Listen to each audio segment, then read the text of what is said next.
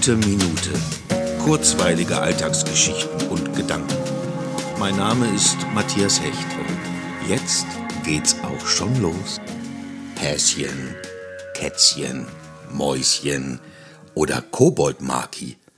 Possierliche Tierchen, denen oft Attribute wie süß, putzig und niedlich zuteil werden. Sie lösen etwas in uns aus, und wir geben dann oft Laute von uns wie Dutti, Dutti, Dutti, Putzi, Putzi, Putzi. Sie können halt nicht reden, und so fangen wir an, vermeintlich ihre Gedanken zu kennen und ihren Zustand nachzuempfinden.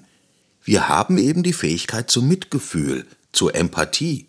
Das zeichnet uns aus, und das ist großartig. Gerade in dieser Zeit entwickelt sich die Empathie zu einer neuen Größe unseres Handelns. Wenn ich mir was wünschen dürfte, würde ich mir genau das wünschen, dass das immer so bleibt, hier, jetzt und in Zukunft. Frohe Ostern!